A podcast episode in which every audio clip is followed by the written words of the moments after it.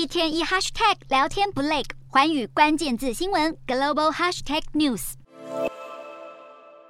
中国国家主席习近平十四号展开中亚行，先落脚哈萨克，这也是新冠疫情爆发以来他首次踏出中国国门。而就在出访行前，十三号，习近平特地分别在哈萨克跟乌兹别克的当地媒体刊出了署名的文章，除了细数与两国的合作成果，不忘老调重提要共建“一带一路”。此外，天主教教宗方济各早习近平一天到访哈萨克的首都努尔苏丹，参加世界宗教领袖会议。尽管方济各暗示没有计划会晤习近平，但也没把话说死，表示。自己随时准备好访问中国。而在方济各呼吁和平，并且谴责乌俄战争残酷而毫无意义的同时，外界最关心的却是十五号到十六号在乌兹别克举行的上海合作组织峰会中，习近平是否会会见俄罗斯总统普丁？尽管路透报道，克里姆林宫已经表示，普丁不但将会与习近平会面，还会讨论乌克兰和台湾等问题。不过，北京方面依然没有表态。而十三号，中国外事办主席杨洁篪会见即将离任的俄国驻华大使，不忘重申力挺俄罗斯。